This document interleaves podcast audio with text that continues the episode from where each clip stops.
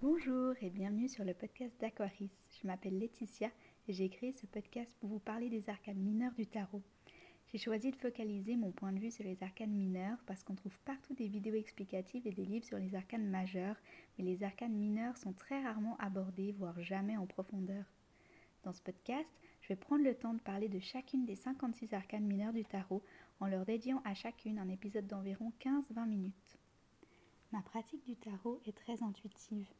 Mes définitions dépendent de mon vécu et de mes expériences. Je pense que le tarot est un art et que chacun crée ses propres définitions selon son vécu et ses expériences.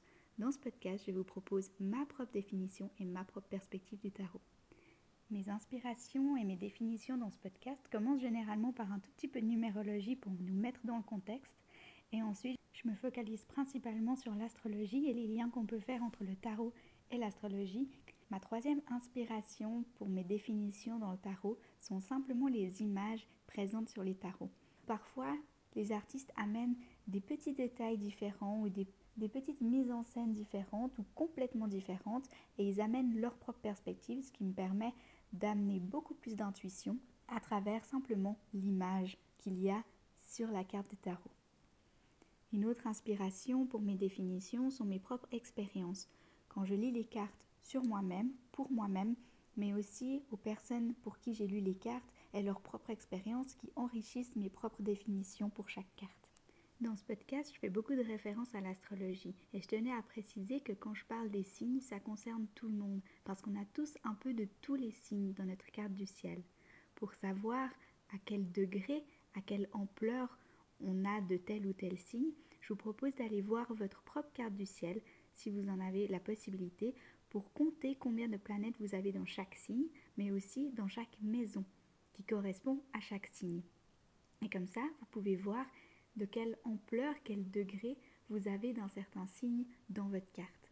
Mais ça, c'est vraiment un sujet très astrologique. Vous pouvez aussi simplement vous fier à votre intuition, de savoir ce qui vous parle, ce qui ne vous parle pas, sans vous fier nécessairement au signe, mais juste en écoutant les bons conseils de chaque signe et puis de vous, de vous laisser inspirer par la sagesse que peut apporter chacun des signes astrologiques.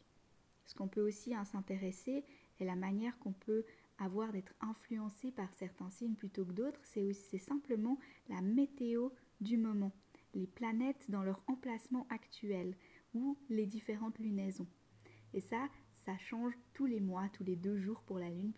Et donc du coup, notre énergie peut être très changeante parce qu'on a, on a un peu de tous les signes. Parfois, certains nous parlent plus que d'autres, parfois d'autres nous challengent beaucoup plus. Et c'est OK comme ça, et c'est ça qui est intéressant, c'est d'accueillir la richesse et les sagesses de chacun des signes.